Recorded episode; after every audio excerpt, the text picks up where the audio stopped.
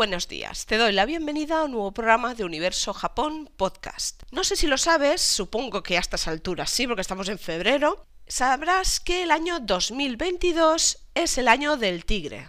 ¿De dónde viene este nombre? ¿Cuál es la leyenda que va que viene detrás de todo esto y por la cual los años tienen nombre de animal? ¿Lo quieres saber? Te explico esto y muchas cosas más después de la intro.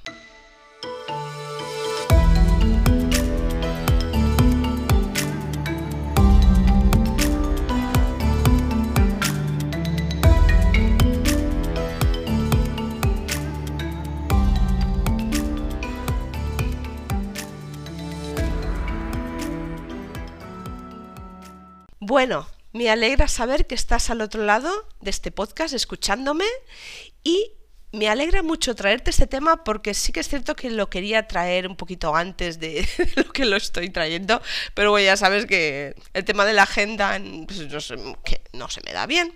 En fin, pero bueno, no pasa nada, aquí estamos. Y este tema de hoy es súper chulo.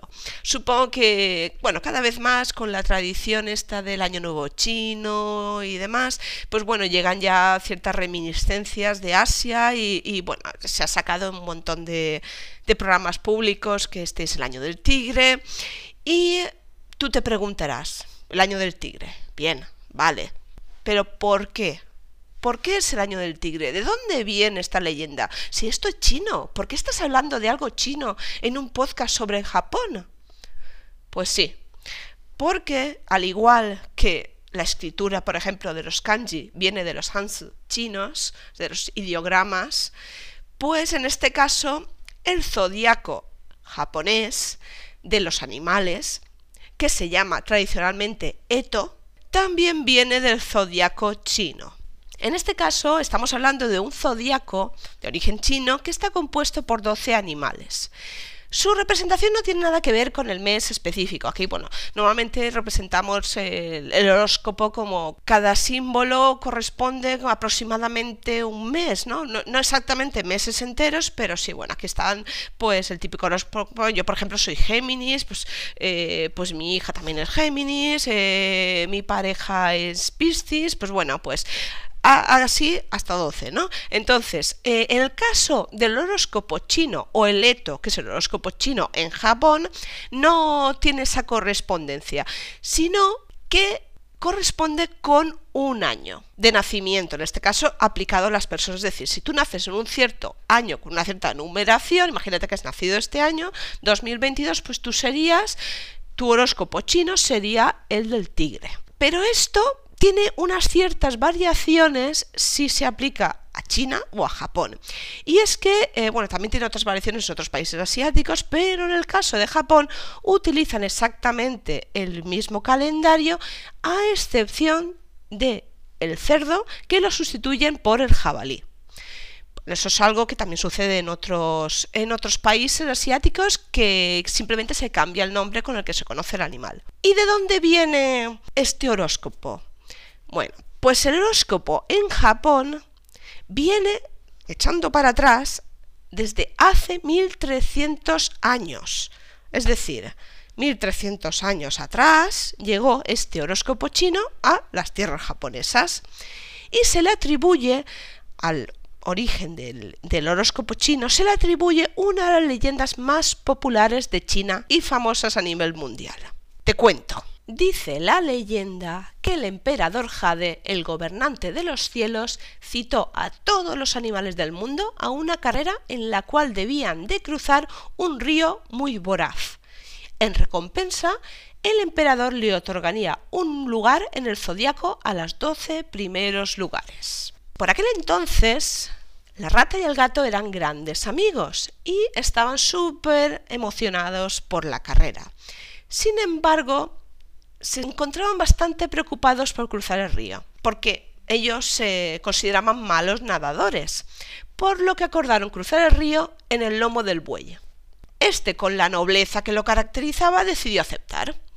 Justo cuando estaban por terminar de cruzar el río, la rata, al haber un importante premio de por medio, decidió lanzar a su amigo gato al río para asegurarse el primer lugar. Desde entonces, el gato furioso se volvió un eterno enemigo del ratón y del agua. El buey llegó en segundo lugar. Detrás del buey llegó el tigre, el cual reclamó su tercer lugar, quien con poco aliento y mucha dificultad explicó al emperador cómo es que había tenido que luchar con fuertes brazadas contra las duras corrientes del río. En cuarto lugar llegó el veloz conejo, que le contó al emperador cómo fueron sus grandes saltos para cruzar el río sin necesidad de nadar. Sin embargo, confesó que de no haber sido por un pedazo del tronco que se encontraba flotando en el río, hubiese caído directamente al agua. Reclamando el quinto lugar del zodiaco, llegó el imponente dragón, el cual conmovió al emperador cuando éste le explicó su retraso, pues ya que todos esperaban que llegase en primer lugar. Sin embargo, explicó que mientras se encontraba en medio de la carrera, se detuvo a crear lluvia para las personas y las criaturas de la tierra con el propósito de ayudarlos. Y además de que casi en la recta final volvió a detenerse en su camino para ayudar a un indefenso conejo que se encontraba varado en un tronco flotante en el río y lo ayudó a cruzar con un fuerte soplido. Detrás del dragón se escuchó un fuerte galopeo de un caballo. Sin embargo, la serpiente se encontraba delante de él y le provocó un fuerte susto que detuvo al caballo en su camino, haciendo que la serpiente se hiciera con el sexto puesto y el caballo con el séptimo. Nos quedan unos cuantos todavía. A lo lejos se visualizaban el mono, el gallo y la cabra, los cuales, al tratarse de pésimos nadadores y malos corredores, decidieron apoyarse entre sí para llegar a la meta y ganarse un lugar en el zodiaco. El gallo construyó una balsa para cruzar el río, mientras que el mono y la cabra despejaron la maleza del camino para caminar sin demasiada dificultad. El emperador, muy complacido por su trabajo en equipo, le otorgó a la cabra el octavo lugar, el mono al noveno, el gallo al décimo lugar del zodiaco. Casi por último lugar llegó el perro que obtuvo el onceavo lugar. Sorprendidos por su retraso, ya que pensaban todos los animales que el, perro era un gran nadador, no, entendían cómo había llegado tan tarde. Y es que el perro explicó que después de la larga carrera, al punto de finalizar, al observar el río no pudo evitar tomar un baño para refrescarse.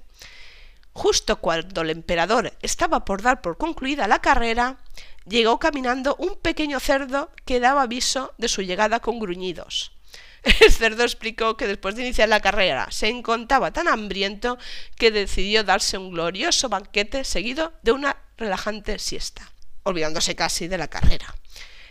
En este caso ya tenemos el último lugar, que es el del cerdo, el doceavo puesto en el zodiaco.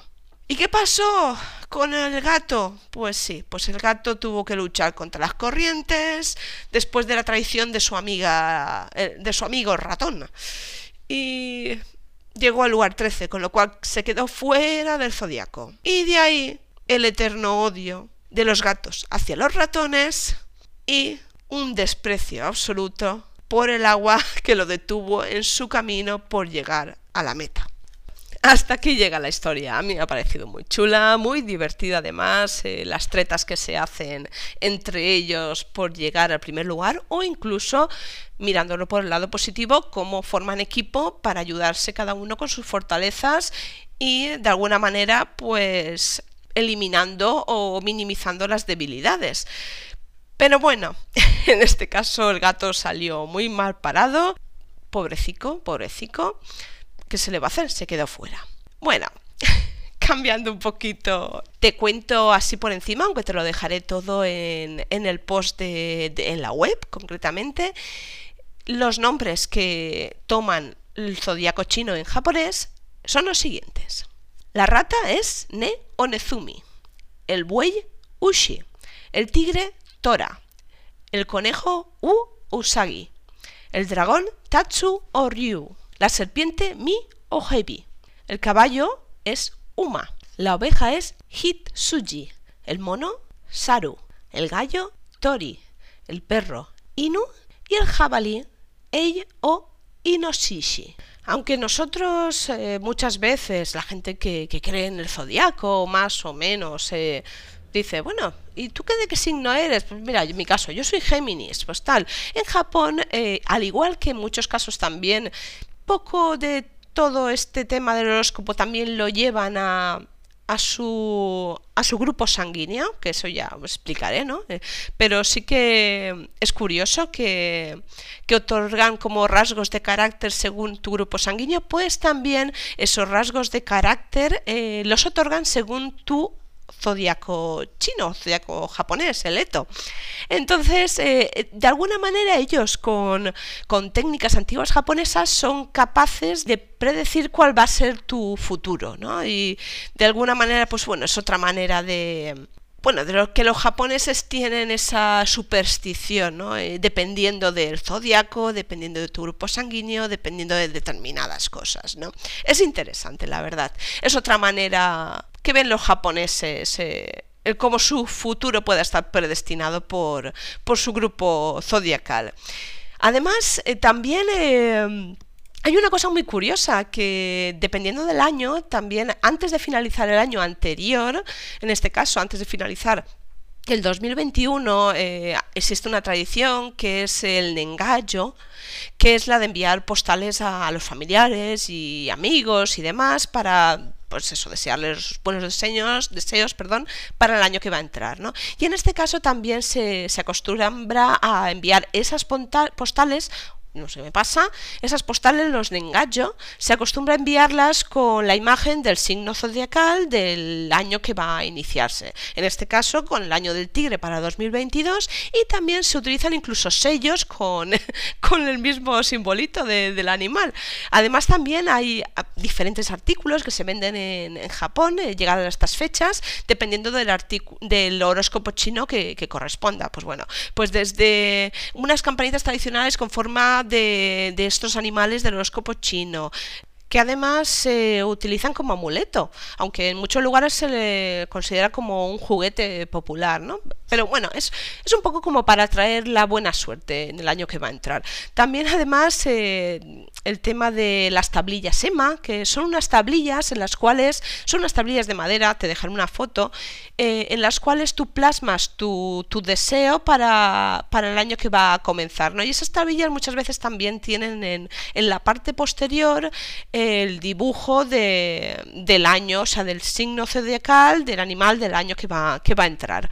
Es muy curioso, muy tradicional y muy bonito. Recuerdo cuando yo tenía la tienda, tenía unas cuantas a la venta de Japón y estaban muy chulas. Un poco el precio, la verdad, es que elevado, pero es que eran tablillas muy tradicionales y, y venían directamente bendecidas por, por el templo en particular. Así que bueno, pues lo suyo tenía que tener, en fin. De hecho, y te parecerá curioso, pero el, horóscopo chino eh, en Japón está escondido en diferentes historias y diferentes lugares. Mm, seguro que te suena Naruto, pues sí, pues en Naruto los protagonistas hacen con las manos unos gestos denominados sellos in en japonés, inspirados en los animales del zodiaco chino y necesarios para la ejecución de diversas técnicas del arte marcial ninjutsu. Curioso, ¿verdad? Además, también para proteger el país del fuego, 12 guerreros de élite se alían y forman una agrupación conocida como los 12 guardianes ninja. Muy chula historia, pero esto es ya la bomba. En la estación de Tokio, una de las puertas de la entrada a Japón, podemos encontrar ocho de los signos del horóscopo chino. El tigre, el dragón, la serpiente, el caballo, la oveja, el mono, el perro y el jabalí. Forman parte de la decoración del techo, en concreto de las cúpulas octogonales de la entrada norte del edificio Marunouchi. Están hechos de yeso reforzado con fibra de vidrio sobre un fondo gris. Como te he dicho antes, aquí hay 8 de los 12 signos del horóscopo chino. ¿Dónde están los cuatro restantes? Pues bien, el misterio se resolvió en 2013 cuando los encontraron durante unas obras de restauración de una puerta en la prefectura de Saga, tierra natal de Tatsuno Kingo el arquitecto que diseñó la estación de Tokio. La escultura se encuentra en la entrada de las unas aguas termales en la ciudad de Takeo. En fin, muy chula la historia, ¿verdad? A mí me ha parecido alucinante, la verdad, muy muy bonita. Y bueno, por acabar ya y contarte así el resumen de lo que significa, así a grosso modo, cada animal en el horóscopo chino o en el horóscopo japonés Eto. Empecemos por la rata. La rata es reconocida por tener gran conciencia de raciocinio, intuición y prosperidad, asociada con la riqueza, carisma y orden. El buey representa la prosperidad en el trabajo, la constancia y fortaleza. Se distingue por su pasibilidad y nobleza. El tigre representa el poder, rebeldía y un alma impredecible. Se caracteriza por ser un espíritu aventurero y de exploración. El conejo es símbolo de longevidad, representa los buenos modales, bondad, gracia y sensibilidad. El dragón, que es mi signo, ahí lo dejo, es fuertemente asociado con la salud, la fuerza, la armonía y la buena suerte. Es considerado sabio, poderoso y creativo. A la serpiente se la reconoce como un animal sagrado, dador de buena suerte y de sabiduría, considerado como un símbolo de protección. El caballo representa el triunfo y la victoria y es reconocido por su fidelidad y ternura. La cabra representa timidez, sinceridad y honradez. Es símbolo de paz y tranquilidad. El mono simboliza lo osado, atrevido y la curiosidad insaciable. El gallo representa un alma de carácter excéntrico y poco comprendido, además de lo heroico. Es símbolo del comienzo y del nuevo amanecer. El perro representa ternura, fidelidad y felicidad. Y el cerdo, en el caso japonés, el jabalí, representa fuertemente la fertilidad y la virilidad. Se les asocia con la inteligencia, el trabajo y el estudio. Para finalizar, te voy a dejar una tablita con los años del zodiaco chino desde 1900 hasta el 2031. Así puedes tú buscar cuál es tu año de nacimiento, el que corresponde con el zodiaco chino o japonés. Y bueno, eh, también podrás ver que el año que viene es el año del conejo. Y en 2024 llegamos a mi año, el año del dragón. Bueno, antes de finalizar, eh, he de decir, sobre todo, y dar mi más profundo agradecimiento a las fuentes de donde he encontrado esta información, muy importante porque sí que es verdad que yo al estudiar chino conocía de esta leyenda china, pero eh, no había alcanzado a encontrar cuál era su adaptación a, la leyenda japonesa, o sea, leyenda no, al mundo japonés, al mundo nipón. Y he tenido que tirar un poquito de internet y ahí he encontrado dos páginas que la verdad es que me han dado muchísima información y es ikigaimatsuri.com y nippon.com. Estas dos páginas web son una pasada. Eh, la verdad es que te enseñan una cantidad de cosas bestiales sobre Japón, las recomiendo totalmente y de nuevo reitero mi agradecimiento por haberme permitido eh, pues llevar este, este trocito de cultura chino-japonesa a mi podcast, a mi humilde podcast. Muchas gracias y, nada.